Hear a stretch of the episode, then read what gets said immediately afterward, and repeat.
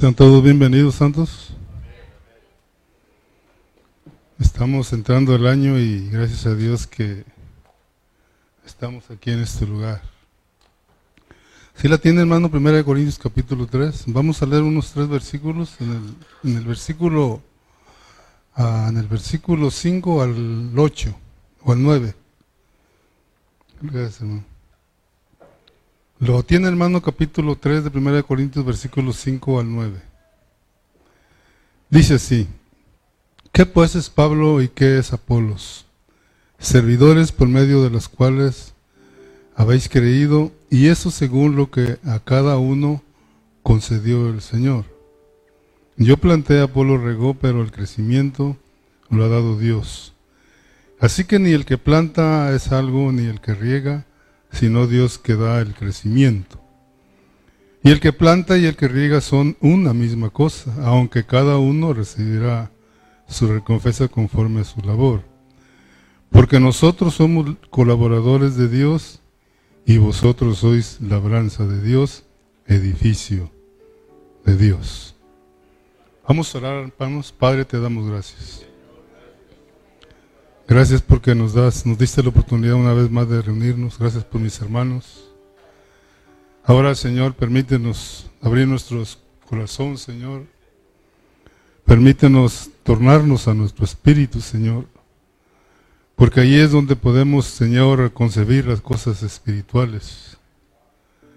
Quita de nosotros en este momento, Señor, toda cosa que pueda interrumpir, Señor hay cosas que no podemos hacer en este momento, que les toca, nos toca hacerlas para mañana, Señor. Así que quita de nosotros cualquier preocupación, Señor, que traigamos en nuestro corazón, Señor. Queremos limpiar nuestra mente, nuestro corazón, Señor, para que tu palabra no caiga a tierra, sino que tu palabra, Señor, caiga donde pueda, germe, Señor, dar vida, Señor. Por eso en esta tarde, Señor, nos ponemos en tus manos.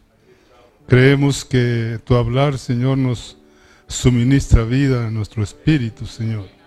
Por eso estamos en este lugar, Señor. Ahora queremos aprovechar este tiempo que nos has reunido, nos has convocado, Señor, para que tú nos hables.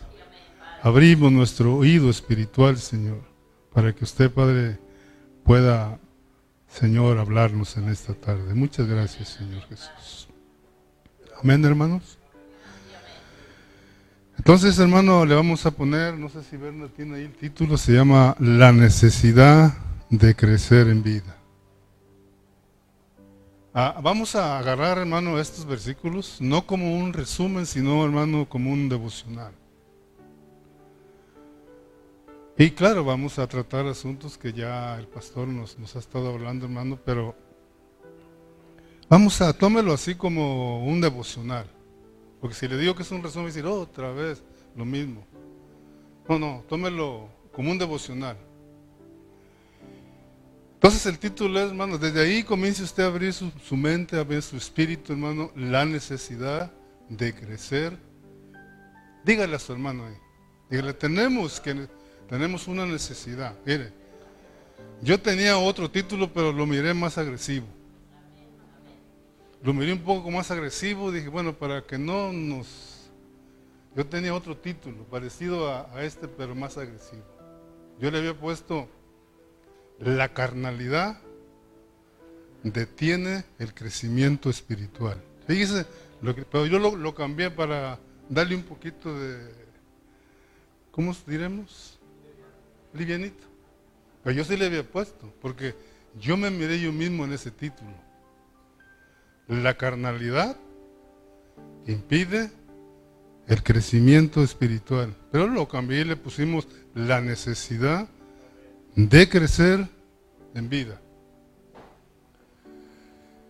Estamos hablando de una iglesia, hermano, una iglesia que Dios la había puesto en una posición en un llamado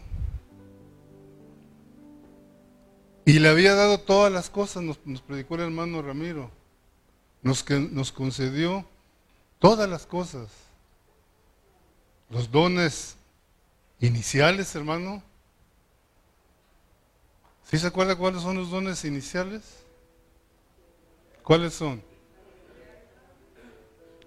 Todo eso. Todo eso puso Dios. Solo, eso, eso fue lo, que nos concedió Dios. ¿Y sabe para qué? Para que por medio de esos dones usted y yo creciéramos. Esa, esa fue la meta de Dios. Pero aparte de crecer, hay otro propósito y hay otra meta que es la edificación de su iglesia. Para que mire usted, hermano, la necesidad de crecer en vida. La necesidad de crecer en vida tiene un propósito. Y es para la edificación de la iglesia. Para eso Dios nos dio esos dones iniciales, para eso Dios nos coincidió esas cosas, para la edificación de su iglesia. Tenemos nosotros que abrir nuestro corazón, hermano, tenemos que, que, que, este, tornarnos a nuestro espíritu, mirar nuestra condición, que es la misma condición de los corintios.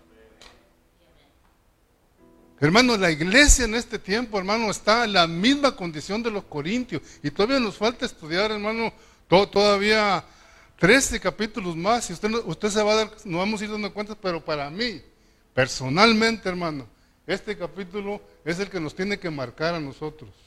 Este capítulo.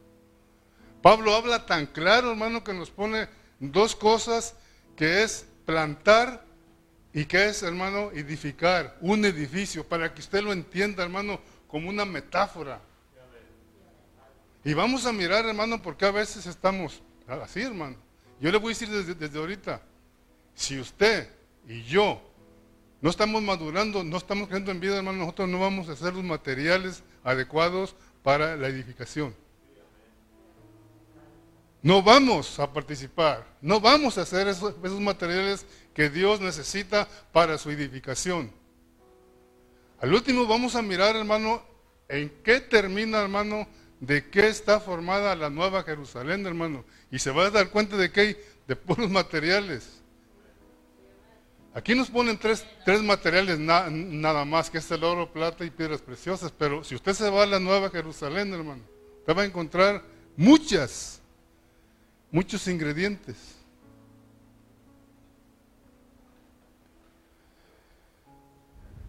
Los corintios, hermanos, poseían la vida eterna, hermano.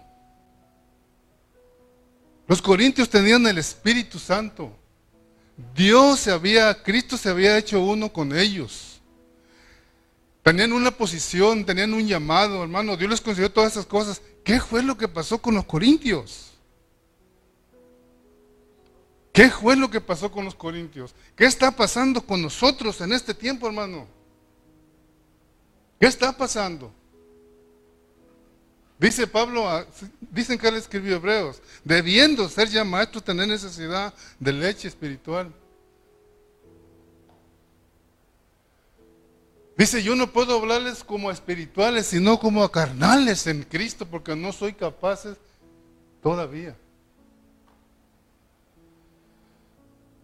Entonces tenemos nosotros, hermano, que dejar que el Espíritu, hermano, empiece a guiarnos, hermano, que el Espíritu nos empiece, hermano, a, guiar por, la, por donde tenemos que ir, hermano. Hermano, tenemos nosotros que agarrar esa palabra, hermano, que se nos está predicando y hacer la vida en nosotros. Eso es lo que nos va a hacer crecer en vida, hermano. Si no vamos a tener puro conocimiento. Dice la palabra que el conocimiento envanece. Si nosotros, hermano, no estamos creciendo en vida con la palabra que se nos está predicando, esa palabra está cayendo en tierra, se desvanece, hermano del hablar de Dios hacia nosotros cae a tierra. Porque nos estamos llenando de puro conocimiento, hermano. Ese era el problema de los, de los corintios. De pura filosofía. Les encantaba cómo predicaba Pablo. A otros les encantaba cómo predicaba Cefas. A otros les encantaba cómo predicaba Apolos. Y a otros les, les gustaba cómo predicaba Cristo. Pero estaban vacíos de, de ellos. Hermano, hay una necesidad en nosotros de crecer en vida. Eso es lo que nos va a ayudar, hermano, a ser parte de la edificación de, su iglesia. Y tiene que haber un deseo, un anhelo, una pasión, un deseo, hermano. De nosotros, Señor, yo quiero crecer. Yo quiero crecer. Yo quiero que tú avances en, mi, en mi vida personal. Yo soy así. Hay cosas que todavía no puedo dejar y eso se impiden. Por eso les puse yo el tema que le cambié. La carnalidad impide el crecimiento espiritual. Si nosotros, hermano, estamos solo viviendo en nuestra naturaleza, en nuestra, en nuestra carne, hermano, no hay crecimiento y no vamos a ser útiles. Y vamos a hablar de esto ahorita, hermano, que es regar. No sirvemos para regar a los hermanos. Pablo era un sembrador y Apolos era un, regador. Le pregunto a usted, ¿usted siembra? ¿Usted es un sembrador? ¿O un regador? ¿Usted está sembrando la, la, semilla con los que no son salvos? ¿Está regando a los hermanos que son salvos? ¿Tiene hermanos que usted los está regando? ¿Ayudarles a crecer, hermano? ¿Los está fertilizando para que crezcan?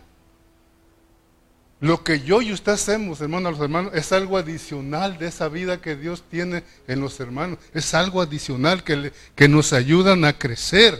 Porque Dios anhela, hermano, el crecimiento para su propósito y su meta. ¿Estás ayudando a los hermanos? ¿Los estás regando?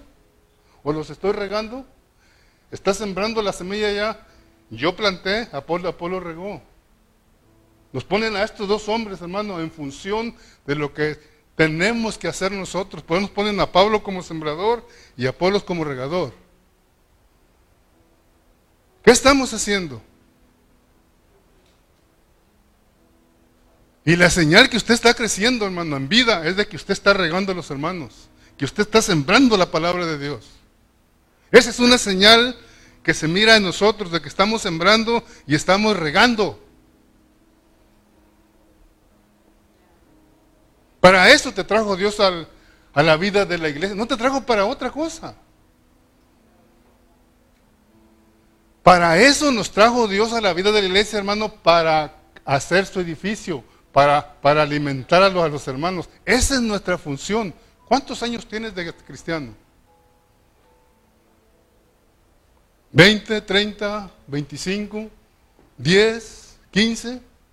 ¿Estás regando a los hermanos? ¿Estás sembrando la, semilla, hermano? Los corintios poseían la vida de Cristo dentro de ellos y tenían la naturaleza de Dios dentro de ellos. Ellos tenían, hermano, los dones iniciales, ellos tenían una posición y un llamado. Se les olvidó, ojalá a nosotros no se les está olvidando eso. Tenemos una posición, hermano, y un llamado.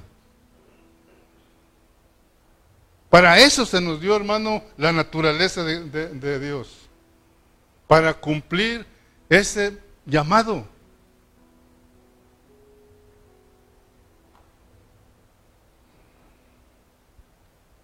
Ahora, ¿por qué es tan necesario que crezcamos en la vida, hermano? En, la vida. Y, hay una necesidad, hermano, de nuestro crecimiento en vida. En los primeros versículos del, del capítulo 3, hermano, Pablo presenta la condición, hermano, de la condición inmadura de los corintios. Ahí presenta la condición de ellos. En los primeros versículos del capítulo 3 presenta, hermano, la condición inmadura de los, de los cristianos, de, de los corintios. Eran niños. Y fíjese, hermano, lo tremendo de esto, hermano, dice que no podía hablarles como espirituales. Ahora, ¿cuál es la manera de hablarle a los carnales? ¿Cuál es la predicación que tenemos que usar para hablarles a los carnales? ¿La que usó Pablo? ¿Y cuál es, hermano, la manera de usar la palabra para hablarles a los espirituales?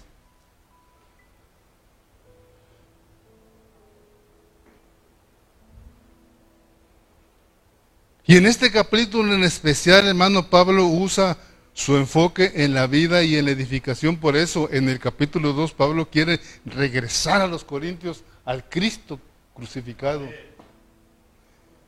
Eso es lo que tenemos que hacer nosotros, hermano. Antes de ir avanzando más, hermano, tenemos que regresarnos al Cristo crucificado y tomarlo como vida, no como conocimiento, como lo habían tomado los corintios. Eso es lo que tenemos que hacer, volvernos al Cristo crucificado y comenzar a experimentarlo como vida, no como conocimiento. Eso es lo que Pablo, hermano, su enfoque fue regresar los para atrás. Para que comenzaran, hermano, a experimentar esa vida en resurrección. Esa vida que los iba a llevar, hermano, a cumplir su propósito. Esa es la manera que nosotros tenemos que pedirle a Dios que nos vuelva para atrás.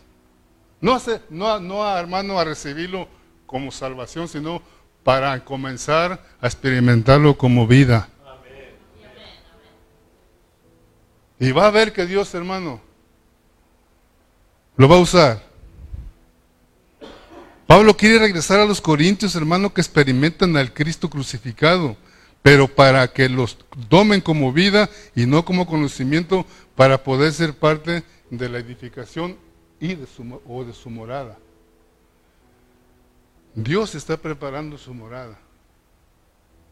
Dios está preparando su morada. Yo yo les digo de la Nueva Jerusalén, si usted quiere saber qué clase de morada está buscando Dios, vaya y lea el, capítulo 21 de, Apocalipsis. Vaya y miren. Y aquí hay una partecita nada más.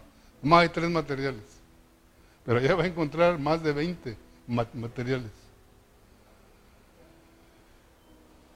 Eso es lo que está buscando Dios. Pero si nosotros, hermano, no entendemos nuestra posición, no entendemos nuestro llamado, hermano, vamos a seguir iguales. En este capítulo 3, lo que Pablo les presentó a los corintios y ahora nos lo presenta a nosotros, ahora para esa edificación necesitan materiales especiales. Pero eso lo, lo miramos después. Pero él necesita materiales especiales para su edificación de su morada. Él necesita materiales especiales. Y en sombra, en sombra. Cuando ellos venían caminando el, pueblo de Israel por el desierto, ellos traían un tabernáculo. Y exactamente Dios le decía, algo así, ponle así, hazle así, hazle así. Dios le indicaba a Moisés los materiales que necesitaba. Si nos venimos más para adelante, cuando Salomón edificó el templo, lo mismo. Digo, tienes que poner esto, tienes que hacer esto, esto. Esos eran los materiales que Dios les indicaba a ellos, mano, para que edificaran los, templos o el, o el, tabernáculo. No debemos usar cualquier material. El hoja, la hojarasca y la madera no le sirven a Dios. Esos no son materiales que Dios necesita para la edificación de su morada. esos materiales, esos no le sirven a Él, hermano.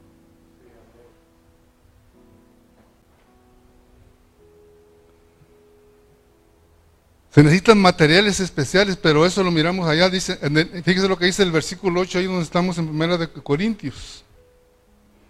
Dice, y el que planta y el que riega, dice, son una misma cosa.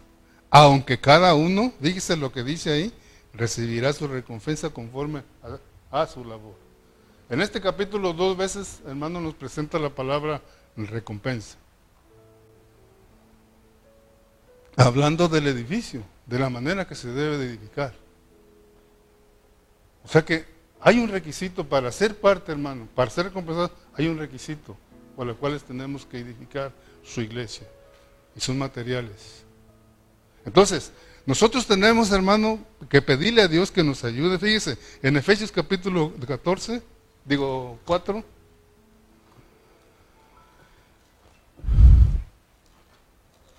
Efesios capítulo 4. Nosotros tenemos que tomar, hermano, a los que Dios ha puesto, hermano, para enseñarnos. Tenemos que tomarlos, hermano, y tenemos que aprender de ellos. Dios pone, Dios pone hermanos para que nos enseñe. Y usted tiene que respetarlos, usted tiene que aceptarlos porque es Dios hablando a través de ellos. Fíjese lo que dice en Efesios, dijimos en, el, del 11 para, para adelante. Y si el mismo Dios constituyó a unos apóstoles, a otros profetas, a otros evangelistas y a otros pastores y maestros, a fin de perfeccionar a los santos para la obra del ministerio, para la edificación del cuerpo de Cristo hasta que todos lleguemos a la medida de la fe y del conocimiento del Hijo de Dios, a un varón perfecto, a la medida de la estatura de la plenitud de Cristo, para que ya no seamos niños fructantes, llevados por, por, doquier, por doquiera de todo viento de doctrina, por estratagema de hombres que para engañar emplean astucia, a las artimañas del error, sino que siguiendo la verdad, la verdad en amor, crezcamos en todo en aquel que es la cabeza, esto es Cristo, de quien todo el cuerpo bien concertado y unido entre sí por todas las coyunturas que se ayudan mutuamente según la actividad propia de cada miembro, recibe su crecimiento para ir edificándonos, edificándose en amor. Fíjese hermano, fíjese lo tremendo. Estamos, estamos agarrando lo que del versículo 8 de, de 1 Corintios. Fíjese lo tremendo que es esto. Le dije, Pablo usa un plantío. Y yo cuando estaba estudiando, hermano, dije, ¿por qué Pablo usó una, una, una labor o un plantío? Y yo me recordaba, hermano, el papá de nuestra hermana Emi. A veces llegaba yo de la parranda. Y fíjese lo importante que es, hermano, el regar a los hermanos. Yo agarré ese ejemplo para que mire usted lo importante que es regar a los hermanos y plantar a los hermanos. El crecimiento lo da Dios. Yo me saqué ese concepto de, mi hermano. Siempre quería yo que los hermanos crecieran y trataba de hacer esto y hacía esto, exigía esto, pero no. Me di cuenta ahora estudiando esto que Él es el crecedor, el crecimiento. A mí mi tarea es, hermano, sembrar o regar. Yo no puedo hacer crecer, pero sí puedo hacer algo adicional no para ayudarle a Dios, para prepararle el plantío a Dios. Eso sí puedo hacer yo. Porque Él es el que se da el, el, crecimiento. Y yo, yo le platicaba de, del papá de, la hermana Emi. Junto a la casa él tenía, o, sí tiene una, una, parcelita que siembra cañas. Y a veces llegaba yo medio ahí, medio borrachillo, en la, en la madrugada, y yo miraba lucecitas así, y yo me le arrimaba y le decía, ¿qué andas haciendo a esta hora? Y se ando regando. Cuando está el, pelillo o la, o la, o la caña así. Le dije, pero a esta hora, dice, no, es que... Y una vez estábamos platicando y en ese mismo instante me dijo, ¿sabes qué? Dice, ¿me cuidas aquí? Le dije, porque dice, es que me robaron el agua. O sea que a cada, a cada parcelero le tocaba su turno. Pero muchos se pasaban de listos y les cortaban el agua. Era una zanjita que venía. Pero lo que yo quiero, hermano, lo que a mí me llamó la atención ahorita que estaba estudiando es de que si, yo, si tú tenías 20 surcos, él hacía de a tres surcos. Y por eso andaba camino y camino, porque él se aseguraba, hermano, se aseguraba de que esa agua que iba a entrar a ese surco saliera allá, a la orilla. Ahora, ¿cuál era el propósito, hermano, de regar ese sembrado, para que no se secara, para que creciera, para que llegara a su meta esa, esa planta. Ese era el propósito y ellos tenían que levantarse porque era el turno que les tocaba a ellos. Y eso me llama mucho la atención, hermano. Mire, a muchos hermanos no les gusta que los riegue uno.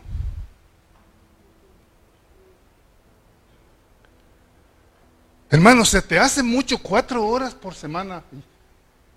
¿Cuántos son siete por 24? Si alguien tiene así, de volada. Siete por 24. Hermano,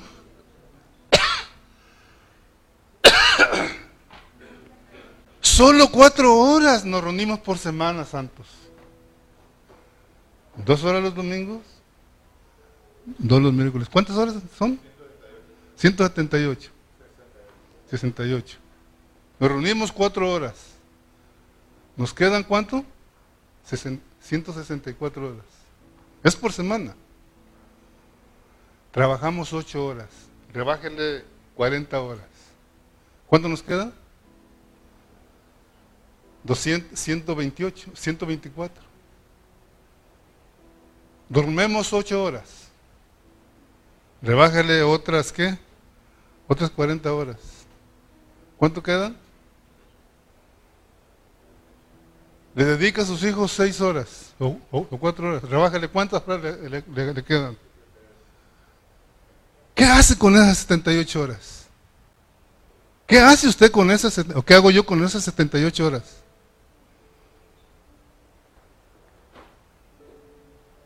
Hermano, nos tiene que llamar la atención. ¿Qué hago yo con ese tiempo? Y otra cosa, Dios te prestó el tiempo. El tiempo no es tuyo.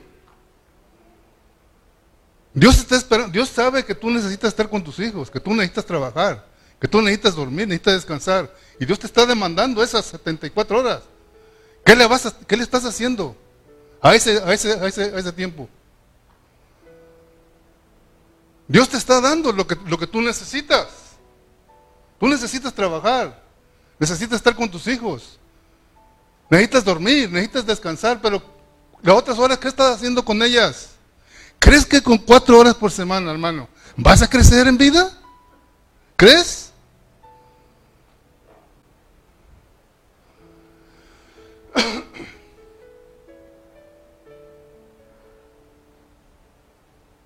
Yo le digo a mi esposa, estudie, mija, estudie, estudie, estudie, estudie. Estudie. Le digo a mis hijos, estudiemos, estudien. Métanse con Dios, busquen a Dios. ¿Qué estamos haciendo?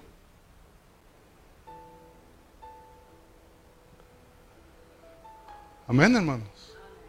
A mí me puso a pensar, yo mismo estaba ahí, dije, Dios mío, ¿qué estoy haciendo con 74 horas? Ahora multiplíquelas por 4 al mes y al año.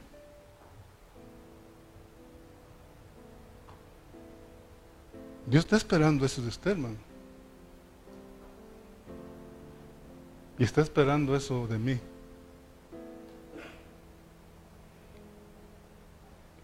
Todo creyente camino se tiene que dar cuenta y tiene que estar consciente que debe de crecer. Si no hay, si no, no hay edificación. Todos nosotros tenemos que darnos cuenta y tenemos que estar conscientes que tenemos que crecer en vida, si no, no hay edificación. Todos. Por eso yo le dije que este capítulo 3, hermano, nos tiene que marcar a nosotros.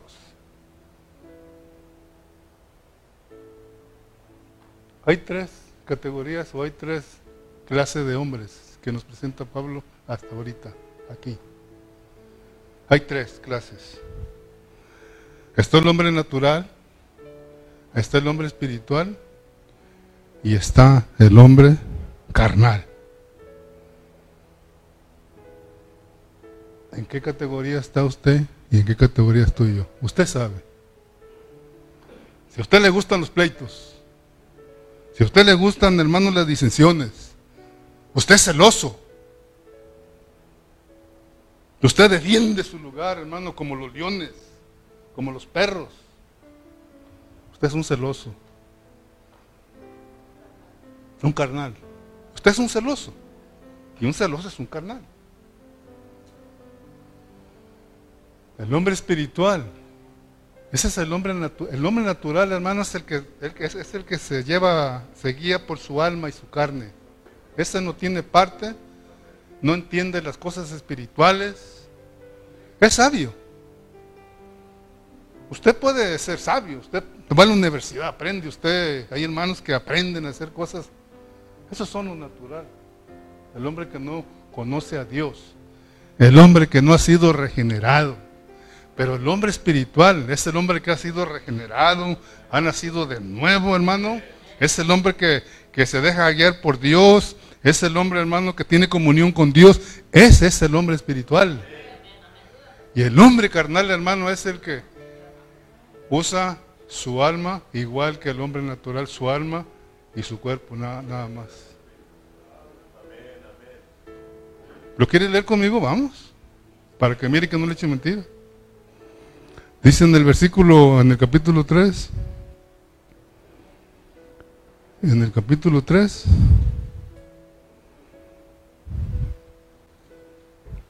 En el, capítulo 2, en el versículo 3, 3 y 3, dice, porque aún no sois carnales, pues habiendo entre vosotros celos, contiendas y disensiones, no sois carnales. ¿Y qué dice ahí? ¿A qué hombre se refiere? A los naturales. Fíjese, hermano, el apóstol Pablo hasta dónde llevaba a los corintios, comparándolos con los hombres naturales. ¿Hasta qué extremo podemos llegar nosotros, hermano, si nosotros no crecemos en vida? A no, hermano, diferenciarnos de los mundanos.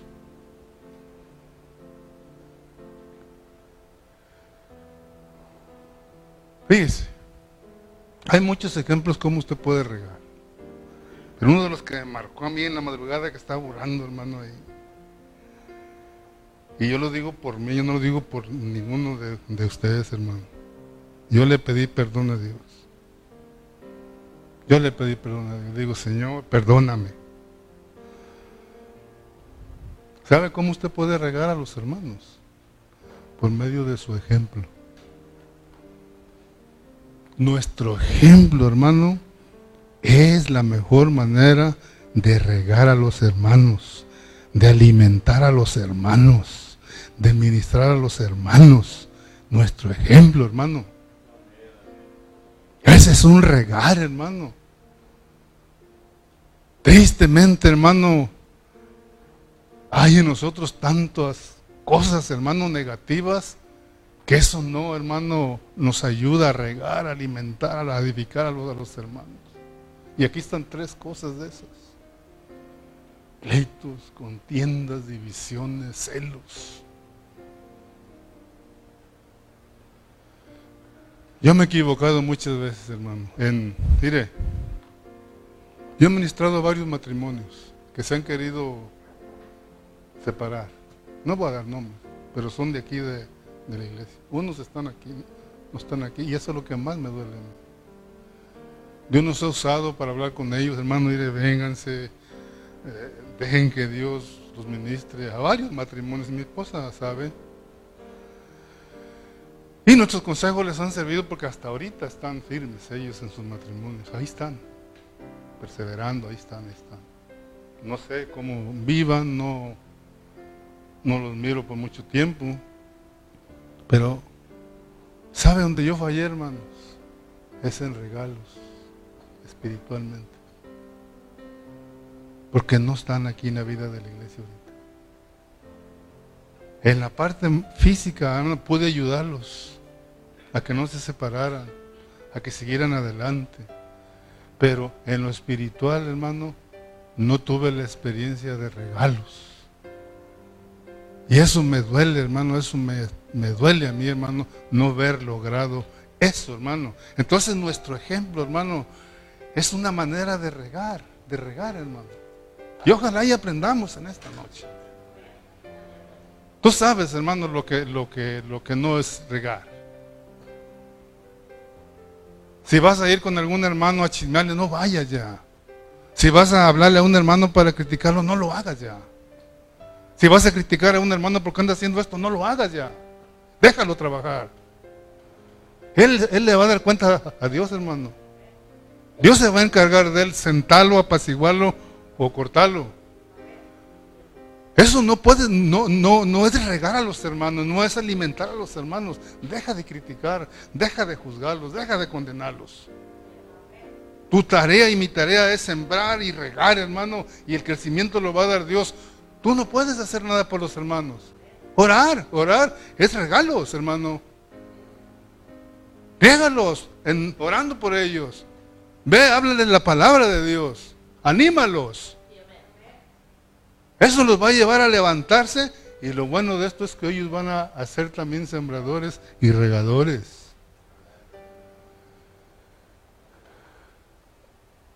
Gloria al Señor, hermanos.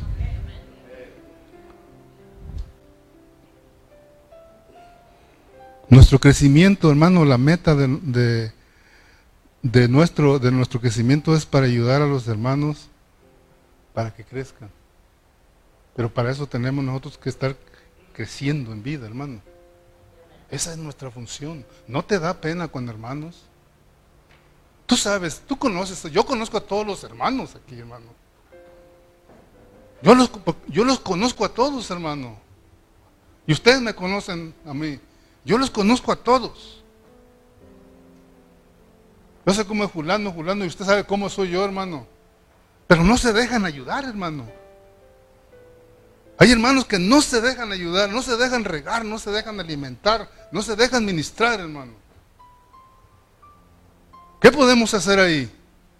Nada. Pero el que se deja alimentar, hermano, hermano Ceja, ore por mí. O yo, hermano Lorenzo, ore por mí. Lo invito, lo invito a comer, quiero que hablemos la palabra. Quiero ser suministrado por la palabra de Dios, hermano. No, hay muchos de esos aquí. Pero invítalos a otras cosas, hermano. Mire, para terminar, porque yo sé que hay Santa Cena.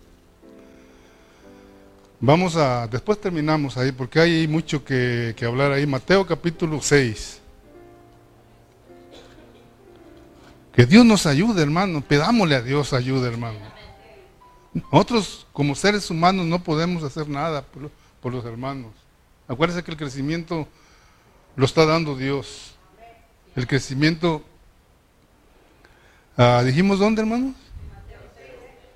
Ok, vamos al, en, el, en, el, en, el, en, el, en el versículo 31, fíjese. Fíjese qué es lo que impide el crecimiento. Fíjese ahí. Parte. Hay muchas cosas que, que, que nos impiden. Pero a, mí me llamó la atención eso, hablando de que Dios miró a los hombres o a los corintios como a los hombres, que eran igualitos que los hombres. Y fíjese lo que dice Mateo, en, esta sección de Mateo, acuérdense que en el capítulo 6, Mateo había llamado a, sus discípulos y estaba a punto de enviarlos a predicar la palabra, a sembrar la, la palabra, hermanos. Estaba a punto, pero él les dijo esto. Dice, no os afaináis pues diciendo qué comeremos o qué beberemos o qué vestiremos. Porque, dice, ¿qué dice ahí hermano? Porque los gentiles buscan todas estas cosas, pero vuestro Padre Celestial sabe que tenéis necesidad de todas estas cosas. El afán, hermano, es un bloqueo. El afán nos aparta del crecimiento. El afán, el afán, el afán, el afán, el afán, el afán. Te aparta y me aparta del crecimiento. ¿Qué andas buscando tú, hermano? ¿Qué necesitas? Aparte de lo que Dios sabe que tú necesitas. ¿Qué andas buscando tú?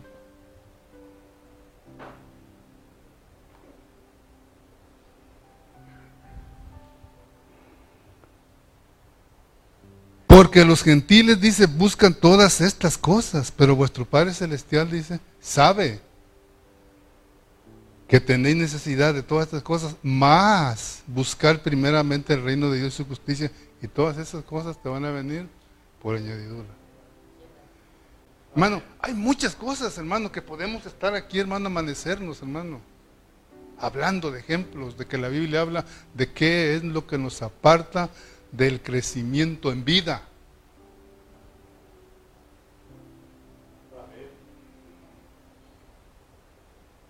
Usted y yo tenemos que ser gente que fertiliza a los hermanos.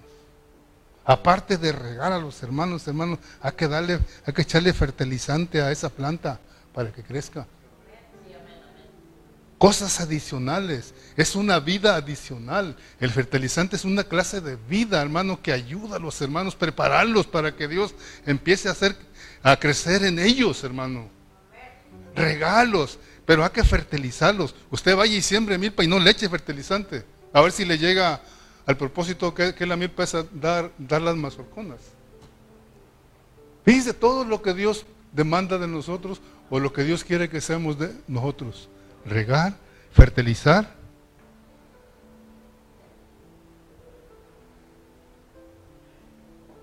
Quitarle las piedras que le estorban a Dios para que la raíz, hermano, entre hasta lo profundo de Dios. Yo soy David, vosotros los pámpanos. En Mateo 13 hay una parábola y habla de, las, de la semilla que cayó en pedregales. ¿Sabe por qué se secó? Por las piedras. Hermano, hay hermanos que no están creciendo, hermano, o que no estamos creciendo porque tienen piedregales en ellos. Les estorban esas piedras para crecer, hermano. Ese es nuestro trabajo, ayudarles, hermano, a quitar esas piedrecitas, hermano, para que esa raíz toque, hermano, a, ¿cómo se dice? La, la, tierra donde, donde produce Dios el crecimiento. Fíjese todo, hermano, lo que tenemos nosotros que hacer por los hermanos. Pero eso, es, pero eso si yo y usted estamos creciendo. Fíjese todo lo que nos presenta Pablo como sembrador y Apolos como, como regador. Fertilizar, limpiar esa, esa área para que crezca, hermano. Eso. ¿Lo estás haciendo, hermano? ¿Lo estoy haciendo yo? En vez de estar ahí quejándote, no, este hermano es bien carnal. Ni viene ni a la iglesia. Y cuando viene, viene solo a comer. Esas son palabras que salen de nosotros, hermano. ¿Sí o no? Solo viene cuando hay santa cena. Mano, no critiques. Quita las piedras que le están estorbando para que penetre para adentro. Riégalos, alimentalos. Para que no vengan, para que por la comida no que vengan por la palabra, alabar a Dios, hermano.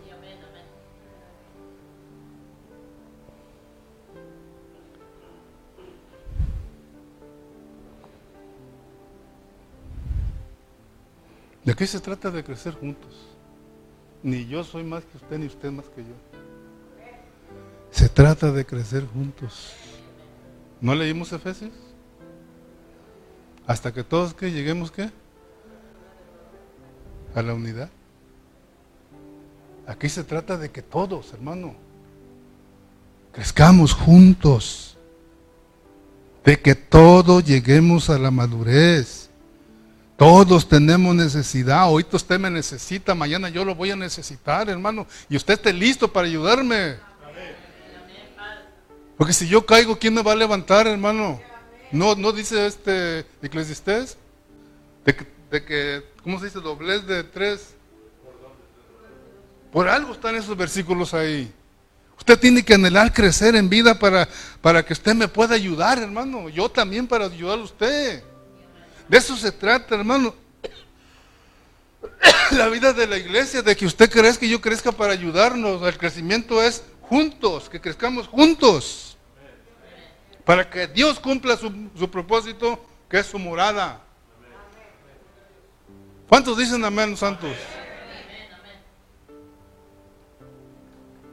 Bueno, ya le vamos a parar, porque tenemos la, la Santa Cena.